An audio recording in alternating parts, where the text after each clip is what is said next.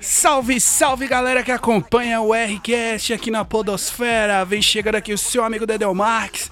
Nós estamos aqui com o sexto episódio do Underground Lifestyle. Estamos chegando aqui toda semana com esse programa, graças a Deus. Tamo aí no corre. E é isso aí, vamos que vamos, hein? E hoje tá comigo aqui o pastor Lucas Campos, da Sem Limites Church. E aí, mano, como é que você tá? E aí, mano, tranquilidade, é um prazer estar aí com vocês. Muito hein? bem, esse é o Underground Lifestyle, seu programa semanal aqui no Rcast. Então já pega lá aquele suquinho, chega mais que hoje tem assunto bacana pra gente conversar e vamos que vamos. Uou! Turn up my level, still on rebel screaming. Hallelujah. Me and my partners on your block, we hollering. Hallelujah. Was out my mind. My head was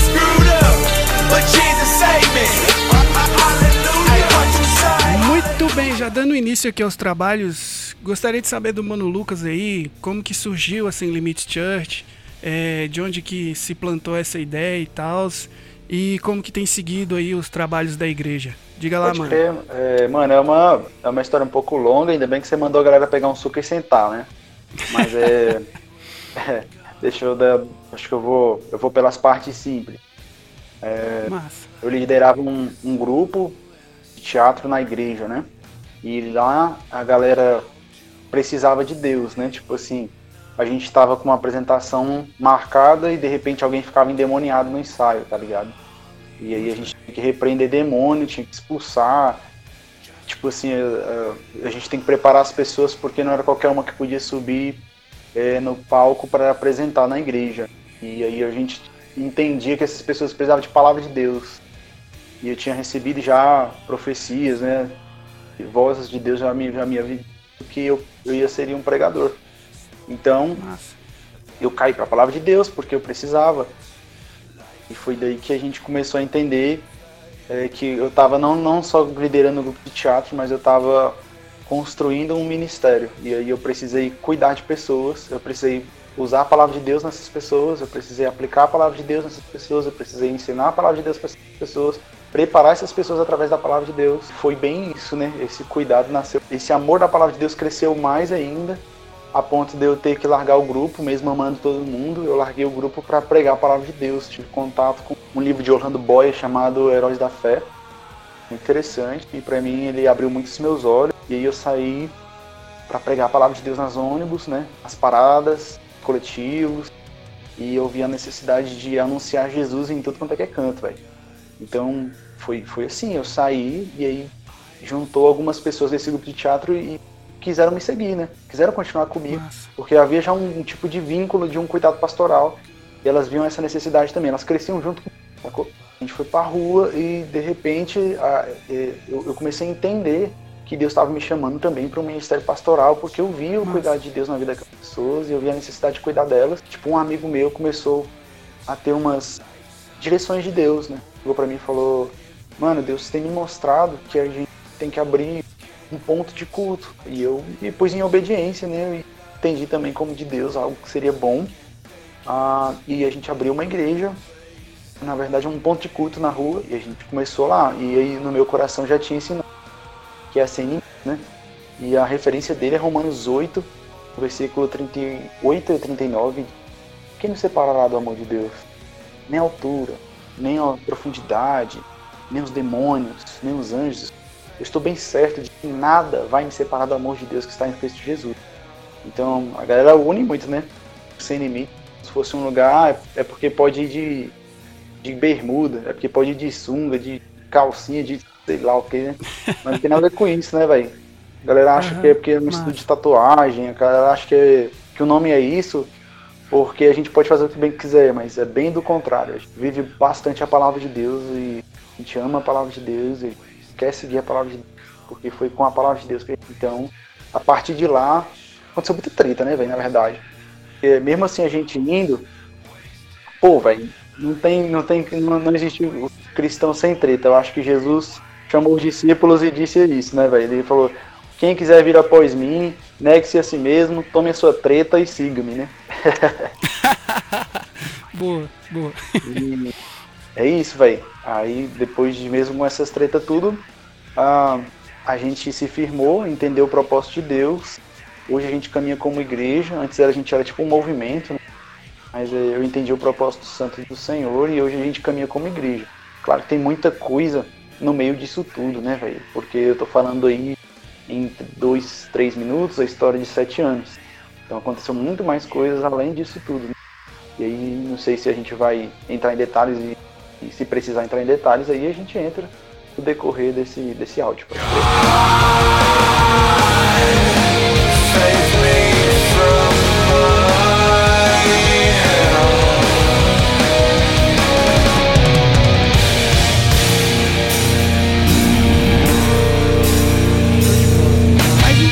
Perguntar, é, você comentou aí a respeito, eu acompanho, acompanho, confesso que gostaria de acompanhar mais próximo, mas pra galera que tá de fora ouvindo, que a igreja fica na Ceilândia, né, mano? Exatamente, a igreja fica na Ceilândia Nova. Pra galera que é fora do Distrito Federal aí, a igreja fica na Ceilândia, que é uma cidade satélite de Brasília. Eu moro em outra cidade satélite de Brasília, que é Santa Maria.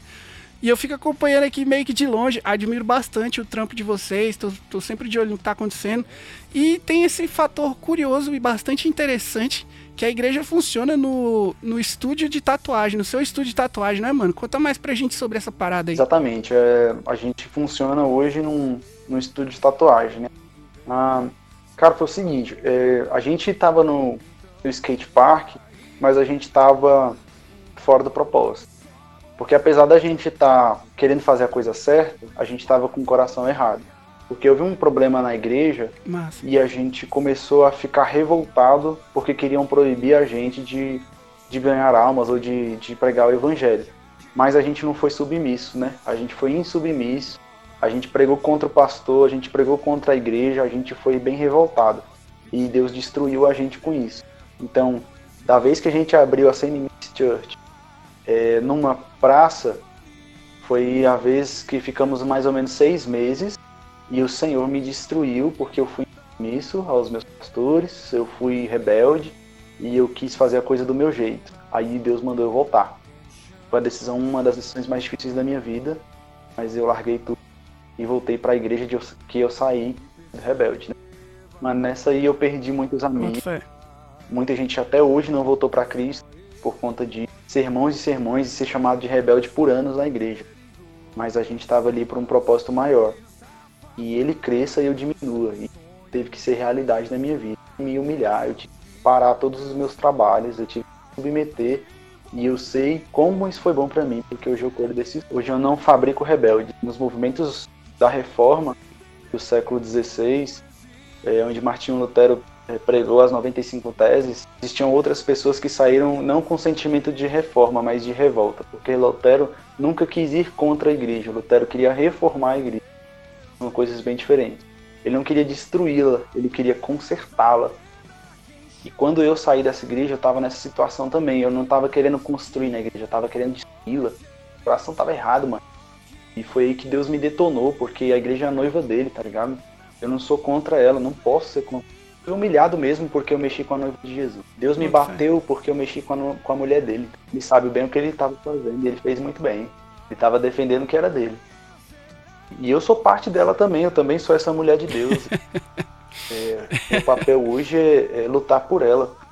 Tá certo. É o que eu tava falando mesmo? Exatamente. Assim, aí como eu tava fora, é, como eu tava sem trabalhar na igreja, né? Eu trabalhava em outro serviço, eu fui desenvolvendo a arte. Porque como eu não tava, não podia trabalhar dentro da igreja porque eu era tajado como rebelde, eu tive muitas dificuldades com isso. E a visão da igreja ainda também não era a minha visão de reino ah, eu fui trabalhando em outras coisas, eu fui me dedicando mais à arte. Então, é até um ponto que um amigo meu falou que eu tinha um, um dom, um talento para isso. E aí eu investi, velho. Eu peguei meu dinheiro, investi fui fazer tatuagem. Aí tatuei um ano em casa e aí eu vi que podia abrir um estúdio. Eu abri um estúdio e não pensei em outra coisa. Eu falei, eu vou botar o de volta de novo e vai ser nesse lugar, nessa estrutura. Eu vou usar a estrutura para a glória de Deus. E a gente voltou com o movimento aos poucos dentro desse espaço que, que, afinal de contas, eu já tinha um espaço, já pagava aluguel lá com o tatuador. Eu falei, por que não discipular algumas pessoas, ensinar? E meu público sempre foi os rejeitados. Né? Então, mesmo dentro da igreja que eu estava, tinha os rejeitados que não queriam ser abraçados, amados ou que eram feridos pela igreja. E esse meu público que o Senhor me deu, que quer que eu trabalhe até hoje, eu tenho esse tipo de pessoa, é o tipo de pessoa que eu mais trabalho. É, a gente botou onda pra render, velho. A cuidar dessas pessoas, fomos é, é, pastorear essas pessoas. Ah, e nesse momento eu, entendia que eu já podia fazer um desligamento, né? Foi tipo uns três anos que eu fiquei parado. Falei com o pastor, a gente saiu bem tranquilo, oramos junto e sem, graças a Deus, eu não, não saí com o coração pesado, chateado como antes, o que foi que me facilitou muito. Mas também ainda não era, eu ainda também não era uma igreja, né? Eu era um homem com chamado e com a vontade de ajudar no reino e cooperar no reino. Aí eu caí para a Igreja Presbiteriana do Brasil, onde os irmãos me abraçaram muito, me ensinaram muito, mesmo sendo uma igreja tradicional. E eu sendo tatuador, eu fui muito abençoado lá e fui muito bem recebido a Igreja Presbiteriana do Brasil. Para mim ainda é uma, uma igreja referência nesses, nesses assuntos de acolhimento, principalmente de teologia. Daí porque a nossa igreja se reúne hoje no de tatuagem. É, basicamente, eu sei que existe um propósito de Deus nisso, também como sei que nós não temos dinheiro para bancar outro lugar. Unir o útil ao agradável e ao sagrado. Exatamente. Exatamente.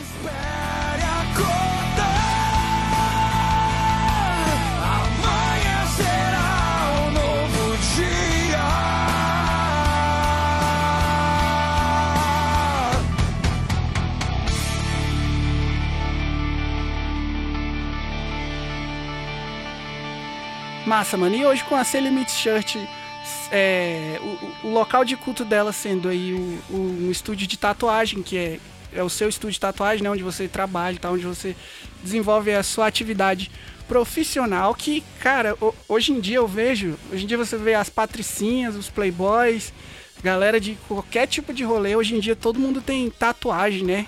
Você pode falar melhor a respeito, mas eu vejo assim que, tipo, o que era tido antigamente com Claro que hoje ainda tem bastante, mas tipo, que era visto antes com muito preconceito. É, hoje em dia a galera já tipo, assimila melhor, né? Já tem uma adesão maior assim no meio das pessoas. E aí, mas tendo esse rolê do, de uma igreja funcionando no, no estúdio de tatuagem por parte aí do, dos cristãos ou por parte, enfim, de qualquer outro grupo, você já, já, já enfrentou alguma resistência, algum tipo de preconceito, alguma coisa nesse sentido, assim? Sim, a, a tatuagem hoje ela é muito ampla, isso facilita muito o meu serviço. Mas é claro que ainda temos algumas dificuldades. É claro que algum, algumas pessoas ainda nos olham torto, né? Antes de ontem eu pude tatuar uma senhora de 60 anos. Eu vi a foto lá, mano, da hora. então foi uma experiência muito massa pra mim muito doido, pô.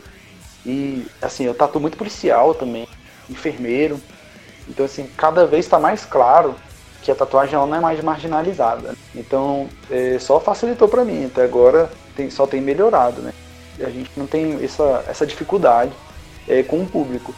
Porém, existem sim algumas pessoas que ainda têm essas dificuldades. Mas, cara, sinceramente, não chega aos meus ouvidos, sacou? Que alguém tem problema com a gente porque a gente é uma igreja de, que anuncia tatuagem. Deve ter, eu sei que tem. Alguém, alguém em algum lugar tem. Mas não chega a gente. Eu não, não, tenho ouvido, não tenho ouvido nada sobre isso. Sinceramente, eu não tenho ouvido nada sobre isso. Assim, alguns pais não, não querem trazer os filhos, né? E às vezes o nosso nome já é bem polêmico, né? Eles acham que é alguma coisa muito errada. Eu sou um pastor jovem, e, e tatuador, então tem gente que com certeza, mano, com certeza, porque a gente parece que não, mas a gente até que é conhecido em Brasília. Tipo assim, às vezes eu tô andando no cinema e um, um cara me pergunta, fala quem eu sou e eu nunca vi esse cara na vida, entendeu? Eu, eu sei que a gente é, é, visto de alguma maneira, mas assim, não chega aos meus ouvidos, pelo menos não com forte impacto, que a gente é um, um mal à sociedade, porque a gente não é uma igreja referente, de referência. Eu não estou exaltando a gente com isso, eu só estou querendo passar a informação que é a verídica. Eu não estou falando mal da gente porque é uma igreja é, no estúdio de tatuagem. Do contrário, sempre ouço alguém falar muito bem. É, e assim, eu não uso o estúdio de tatuagem como um clichê, como o ponto do marketing para a igreja. Eu simplesmente, a gente sabe que não temos condições, realmente ainda, de alugar um espaço. Eu nem acho que é conveniente. Eu nem acho que é uma boa ideia, mas eu acredito que Deus tem achado e que Deus tem cuidado disso. Eu, eu, com certeza eu penso em um dia em que a igreja desmembre do estúdio de tatuagem. Ou que a gente arrume um espaço grande o suficiente para caber os dois. Mas as estruturas são diferentes. Uma estrutura de um estúdio de tatuagem não é uma estrutura de uma igreja. Se você for lá, você vai ver como é engraçado, porque a gente tem que adequar as duas coisas. Eu tô tatuando e do lado tem caixa de som. Por que, que um tatuador tem caixa de som, três caixas de som, um violão pendurado lá, um carrom, tá ligado? E aí eles chegam no estúdio e vê por que, que um tatuador precisa de uma recepção grande com os sete bancos? O que, que esses sete bancos fornecem? É tão cheio assim o estúdio, né? Então, assim, tem algumas coisas que são engraçadas. Tem um tambor lá, que é o tambor que a gente usa para pulp. Então, a estrutura, ela, ela, ela ela é engraçada, a gente tem que. A gente precisa e tenta achar um equilíbrio que é daí com as coisas, né? Não pode deixar de ser um estúdio, como não pode deixar de ser uma igreja. Então a questão da ambiência, não. ela é bem engraçada. Porque você vai encontrar caveira, dragão, escritos, como você vai encontrar a imagem de Jesus, versículos bíblicos na parede. Nossa decoração é, é composta dessas duas coisas. A nossa placa dentro do estúdio, nós temos uma, um longboard escrito Sem Limites Church, né, grudado na parede. Então, assim, a gente precisou unir o útil ao agradável, unir as duas coisas para que ambas pudessem servir tanto aos clientes que querem é, um lugar adequado para tatuagem, quanto para os irmãos que estão dentro de uma igreja.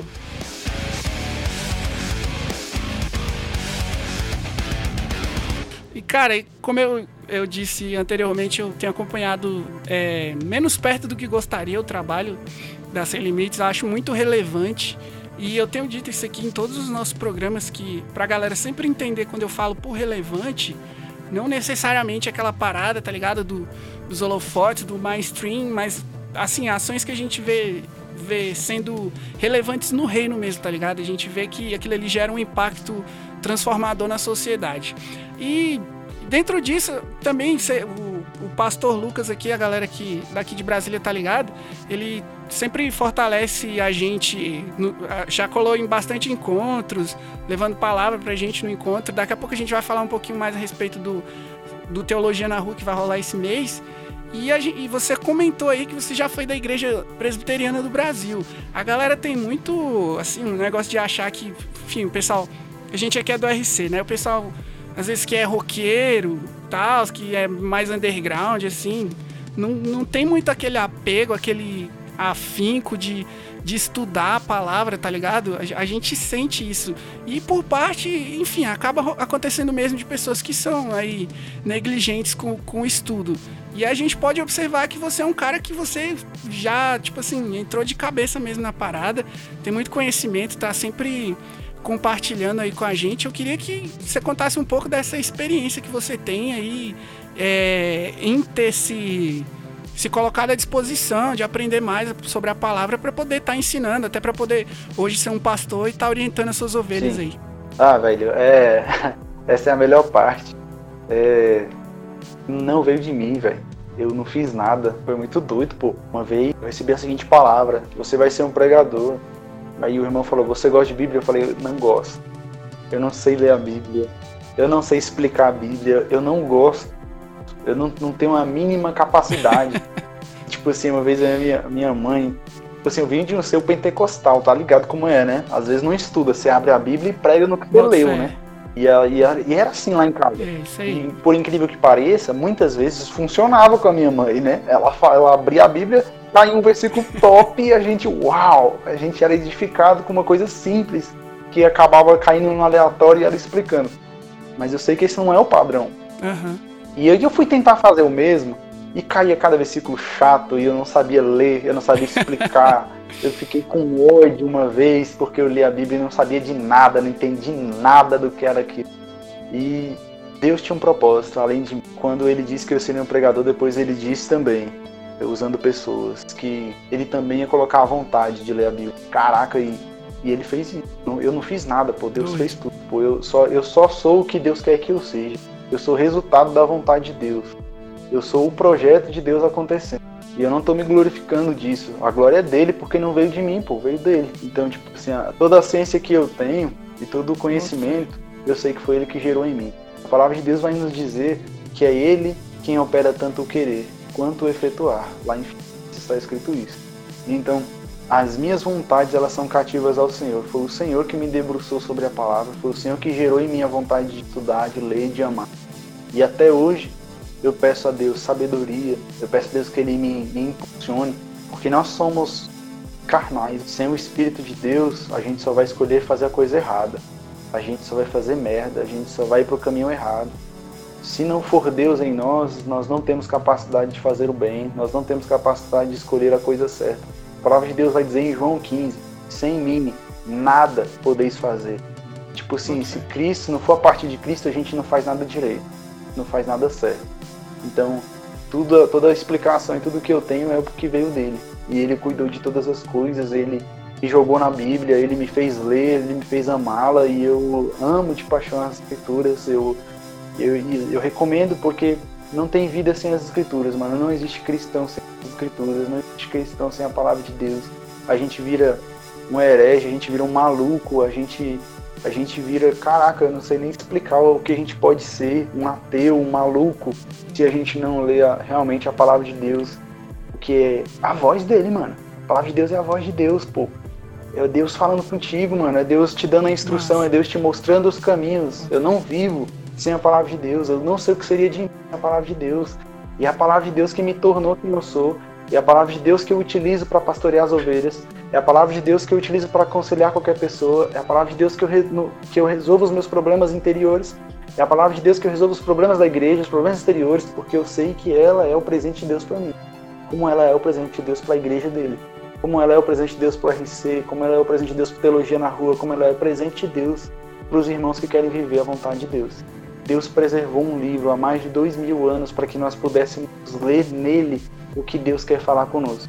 Mano, você já parou para pensar em Êxodo 20 o que acontece? O, o, 19 a 20, na verdade, Deus escreve, mano. A Bíblia diz que Deus escreveu os dez mandamentos. Foi Deus, não foi o homem, mano. Foi Deus, isso veio dele, mano partiu de Deus. Então isso, isso para mim é maravilhoso, velho. Tá ligado? Eu, eu, não tô dizendo que as traduções não existem erros, mas eu sei que a essência veio de Deus, veio do céu. E esse livro tá preservado há tantos anos. E eu fico de cara ao ver como coisas há 4 mil, 2 mil anos atrás e a gente vê como elas servem exatamente para os momentos atuais e como elas servirá para os momentos futuros, como elas serviram nos momentos passados como é a palavra de Deus viva e eficaz, como a Bíblia diz, mano. Ela é viva e eficaz. É a palavra de Deus, mano. Você lê Salmo 119, seus olhos trincam, seu coração arde, porque o Salmo 119 é Davi simplesmente declarando a palavra de Deus, é tudo para mim. Se não for a voz de Deus, eu tô perdido. Caraca, Deus criou o universo com a sua voz, com a sua palavra, e nós temos a palavra de Deus, tá ligado? Nós temos em mãos o poder e a capacidade de ler o que Deus, Deus comunica com a gente. Eu costumo dizer, inclusive, que a palavra de Deus é a rede social de Deus. Tu quer saber o que, que Deus posta? Lê a Bíblia, mano. quer saber qual é o tweet de Deus? Lê a Bíblia, Não, mano. O blog de Deus? Lê a Bíblia, mano. Quer conversar com Deus? O WhatsApp de Deus? Lê a Bíblia, mano. Tá tudo lá. Ele escreveu tudo. Tudo que ele pensa, tudo que ele é. A essência de Deus foi impressa na palavra de Deus. Então, se eu sou hoje um homem pastor, pregador, eu, eu atribuo isso tudo a Deus. Tudo a palavra de Deus. Foi ela que tornou isso em mim. Foi, eu sou só fruto de que ainda precisa melhorar muito. Eu, eu queria ser como o John Bunyan, mas ainda não sou, autor de Peregrino. É, Charles Randall Spurgeon disse que John Bunyan, se cortasse as suas veias, sairiam os versículos bíblicos. De tanto que esse homem vivia a palavra de Deus, transpirava a palavra de Deus, respirava a palavra de Deus, pregava a palavra de Deus. Tudo ele tinha uma resposta pautada nas escrituras. É o meu, meu alvo, mano. É o cara que eu quero ser, eu quero ter a palavra guardada de fato em meu coração.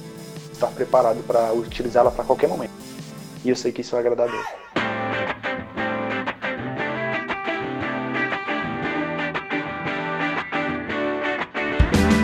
É, muito bem, mano. E dando sequência aqui ao nosso papo, é você como pastor hoje, localizado aqui no Distrito Federal. Gostaria de saber de você, como que você tem enxergado, é, vamos colocar aqui por igreja, num contexto geral, assim.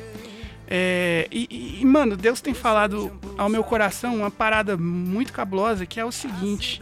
É, eu vejo assim que às vezes a gente é muito rápido para falar, para atacar as coisas, tá ligado? A galera que me conhece mesmo tá ligado que eu tô sempre pagando sapo de alguma coisa por aí, enfim.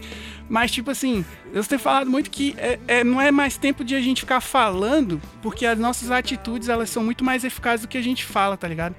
quando a gente fala uma parada, é, isso vai fazer sentido para algumas pessoas, mas a maioria das pessoas, enfim, vai só ignorar o que você está falando, ainda mais se for direcionado para elas. E, tipo assim, Deus tem dito muito para mim a respeito de eu, eu ter mais atitudes, assim, é, de, no sentido de que as coisas, assim, a vontade dele seja estabelecida, assim, nós, em, no contexto, enfim, que a gente estiver abordando, do que só ficar falando, tacando pedra e tudo mais. Diante disso, tendo esse cuidado aí que eu sei que você tem que ser uma pessoa bastante bastante sensata, né? A gente tá ouvindo você falar aí, dá, fizer um apelo, eu, eu aceito Jesus de novo aqui. tá ligado? eu, eu, queria ouvir de você, é, para onde que você, é, como você tem enxergado a igreja no, no, Brasil, assim, no contexto geral hoje? Como que você tem visto tudo que tem acontecido? A gente sabe que tem bastante coisa que tá indo para um caminho bastante errado. Mas enfim, eu queria escutar de você. Uau, mano, essa, essa pergunta me fez me fez arrepiar, mano. Uma pergunta muito séria, mano. É, caraca, eu, eu caminho com alguns pastores, eu, eu conheço algumas denominações, é, mas infelizmente minha, minha visão de uma igreja geral, essa igreja ela precisa amadurecer.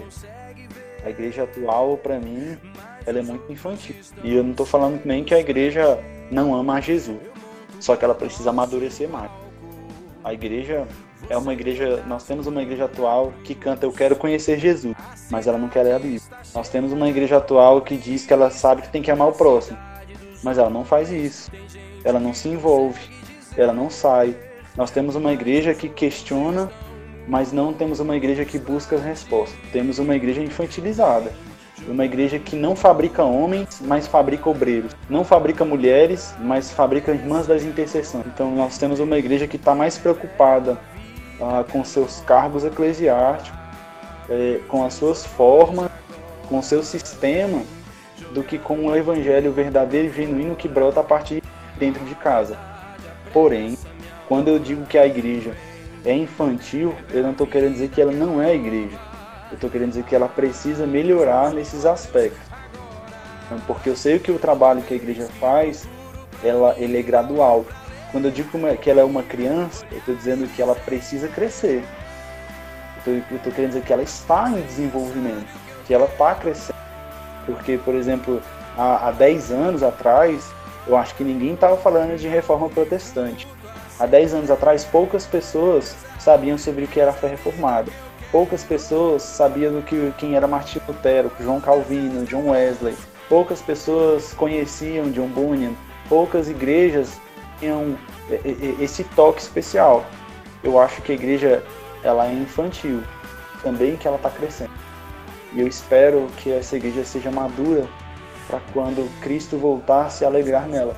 Eu espero que essa igreja caminhe para um caminho melhor. Nós temos uma forte influência dos, das igrejas americanas. Infelizmente, essa influência ela não é tão boa, porque nós produzimos worship, produzimos, eu não estou falando que isso é pecado, eu só estou falando que às vezes o nosso interesse é em fazer mais eventos do que promover o reino de Deus verdadeiro. É mais em fazer conferência, acampamento, do que transformar a cidade. É mais fazer conferência, congresso, do que tratar as famílias, que pastorear, do que sentar com alguém, do que ensinar a Bíblia. Eu já fui para escola dominical onde o cara não abria a Bíblia. Eu fui para um culto, dia desses, visitando uma igreja, onde teve uma peça teatral teve mais ou menos canções, teve uma, uma, uma, um momento de oração e no momento da palavra o pastor disse que não ia pregar, que não ia ter Bíblia hoje, porque ele não precisava e veio um visitante de fora e ele queria que o visitante de fora é, fizesse uma oração final. Então, tipo assim, nós vemos igrejas que estão preocupadas em fazer alguma coisa, mas não em ouvir a voz de Deus, em fazer o povo se sentir melhor. Nós temos uma igreja tão infantil que ela está procurando coaching ela está procurando a voz da psicologia. Nós temos uma igreja tão infantil. Sim, sim, nós temos uma igreja tão infantil que ela está procurando. Pessoas estão procurando signos para saber quem elas são. Pessoas estão procurando coisas horríveis, cara. Que a igreja está perdendo, ou na verdade a igreja não está evoluindo naquilo que ela precisa ser. Algumas pessoas estão até fazendo missão, mas elas não têm capacidade de firmar a fé das pessoas. Elas deram início, desenvolveram a fé. Então elas são crianças. Nós temos pessoas que aceitaram a Cristo sabem quem Jesus é, mas elas largam a igreja depois porque elas não desenvolveram. E o leite não serve para um adulto. O leite e o, e é sério. o evangelho, por mais puro, lindo e maravilhoso que seja, essa pessoa também vai precisar de doutrina depois. Ela vai precisar resolver problema. Que, sim, o- que o aceitar Jesus não vai resolver para ela. Porque ela não entendeu o evangelho. Então o que, que eu vejo? Eu não vejo uma igreja que é desviada, uma igreja que não é igreja. Eu vejo uma igreja que é criança. E uma igreja que precisa crescer.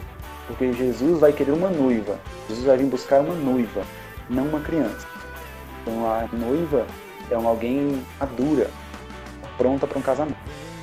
Acho que é isso. Tudo pra fora. A verdade apressa minha hora.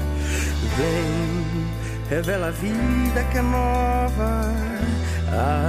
Abre os meus olhos. Show de agora. bola, muito bem. É é interessante, cara, ouvir assim.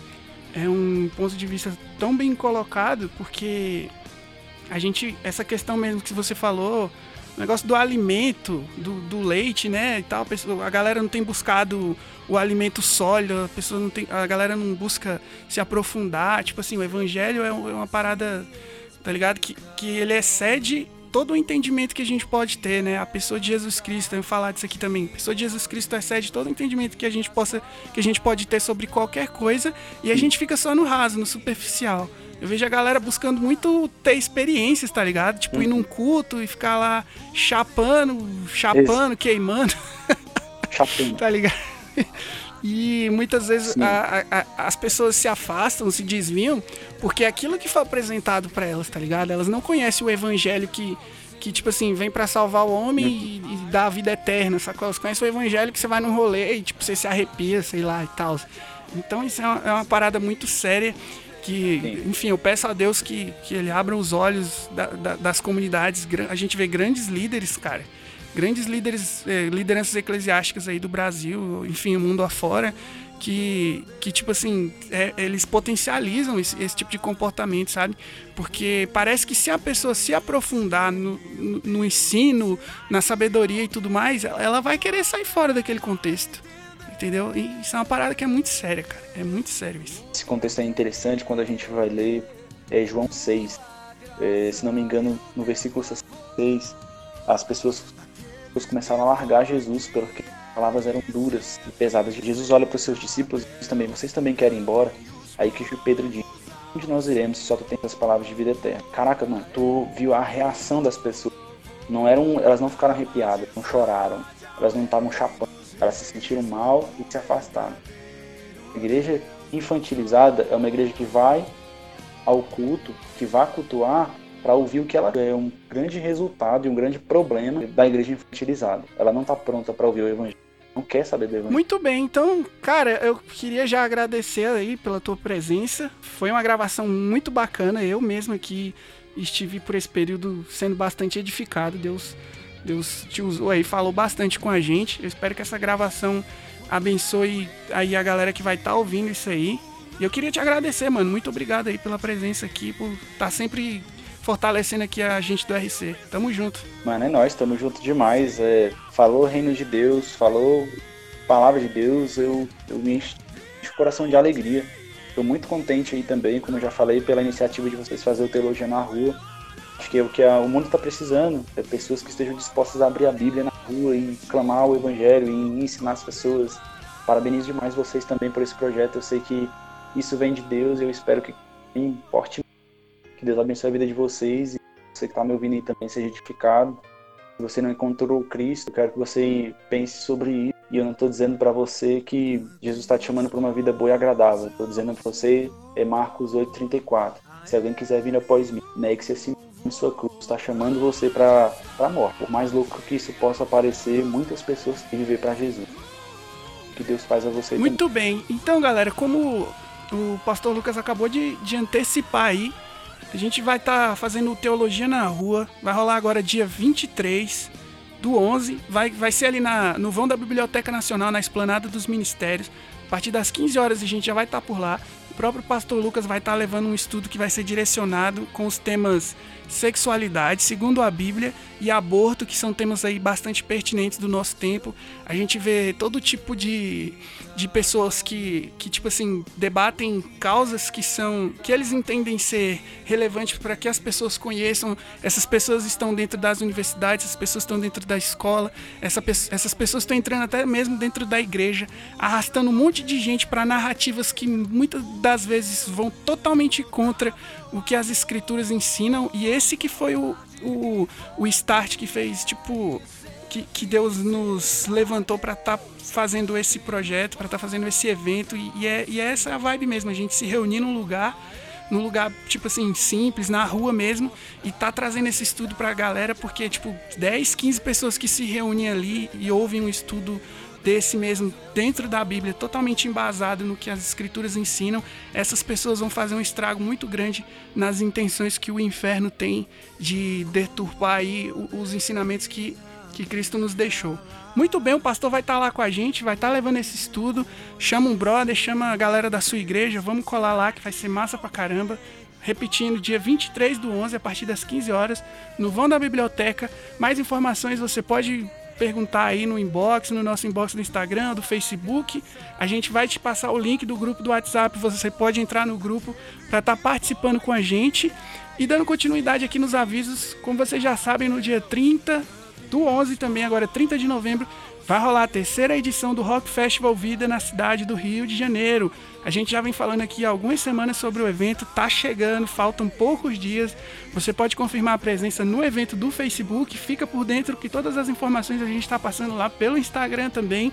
Convida um brother, vamos colar, vamos agitar, que esse vai ser o evento que a gente vai fechar o ano, vai ser muito massa, muito bacana com as bandas Pravda Core, a banda Áudio Vertical, a banda Folhas de Outono e a banda Órbita Cristã. A galera tá aí ensaiando, trabalhando pesado, a gente também tá ralando muito para que esse seja um evento que vá abençoar a sua vida e que vá fazer um impacto na cidade do Rio de Janeiro. Essa é a nossa intenção, nós estaremos lá, portanto, confirme presença no evento e vamos que vamos.